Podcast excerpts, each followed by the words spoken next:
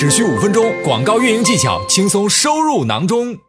那这个 Amazon Attribution 它也叫做亚马逊归因，它是一个免费的数据呈现工具，帮助我们去了解通过亚马逊以外的工具引流效果如何。比如说，我们很多卖家他可能会做站外的引流，通过搜索引擎、社交媒体、电邮等方式去做引流。有了这个 Amazon Attribution，我们可以看到通过这些站外工具引流的流量到底效果如何。它是通过在这个 Amazon Attribution 的后台设置一个追踪的标签，你可以去注册的话，你可以在这个官网上面去找到 Amazon Attribution，它下面有一个如何使用的链接，那你可以通过去链接去做一个备案和尝试。那它的这个实现的方法是什么呢？就是我们一样的，它会有一个追踪标签。那通过我们把这个追踪标签放在我们站外，那通过这个追踪标签进入的这个流量系统会去做一个统计。那我们其实有去做过一些数据的统计，就是在亚马逊的这个站内流量，它的转化率其实还是客观来说还是相对比较高的。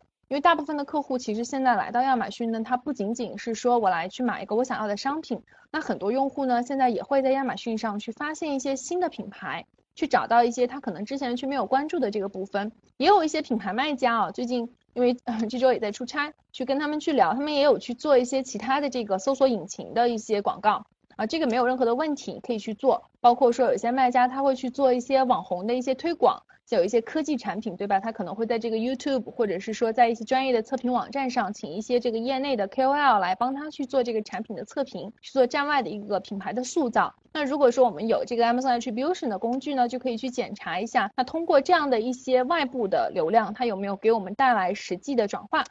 好了，我们来看一下它这个 Amazon Attribution 怎么样去来备战旺季。老卖家知道啊，旺季流量可能会非常的大，但是广告竞争也会是比较激烈的。所以其实，在旺季之后，我再去看这部分的内容呢，可能不如你在旺季之前的时候就早一点的去开始去使用这个工具。如果你要去用的话，那么呢，因为在旺季之前，旺季的时候流量很大，但是可能。竞争更激烈一些。那么，如果说我们提前去判断哪一些渠道对我们来说是更有帮助的，那它可以在旺季之前去判断我们的这个预算到底要花在哪里。那我是要花在这个搜索引擎上面呢，还是说我发现我的这个 email 的老客营销会比较有帮助？那我们可能会更多的给这个老用户去发一些邮件，对吧？或者是我刚刚提到的去做这个 KOL 的这个营销，那去追加这一部分在旺季之前的投入，这是我们的一个使用的一个案例。如果说你在使用亚马逊归因的话呢，你可以去考虑去做这样的一些测试。刚刚我提到的这个测试，比如说在这个创意信息的测试当中，你可以去了解到哪种信息在购物高峰期最能引起顾客的共鸣，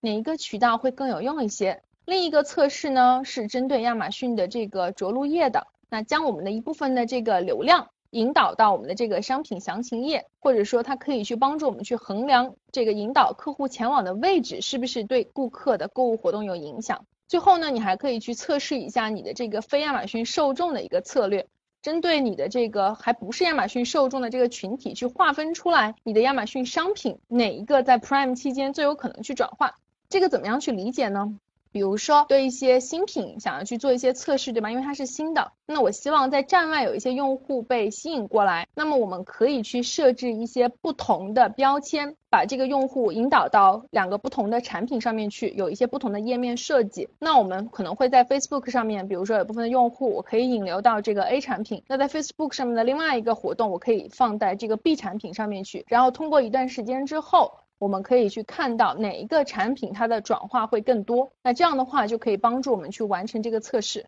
那怎么样可以去开始使用这个 Amazon Attribution 的工具呢？那我们在如果说你还不是特别了解的话呢，你在这个官网上它有一个注册的一个表，那创建我的这个账户之后，添加你的账号信息，还有这个想要去转化的这个产品的话，生成营销标签就可以去使用这个标签去做一个追踪了。那我还是要提醒一下大家，因为这是一个做站外的投放的监测的工具，所以呢，如果说你没有在用这个站外的这部分的投放，或者说你目前的话，你的专注点其实更多是在站内的广告的话，那你也可以更专注我们在我们的这个站内的广告上面。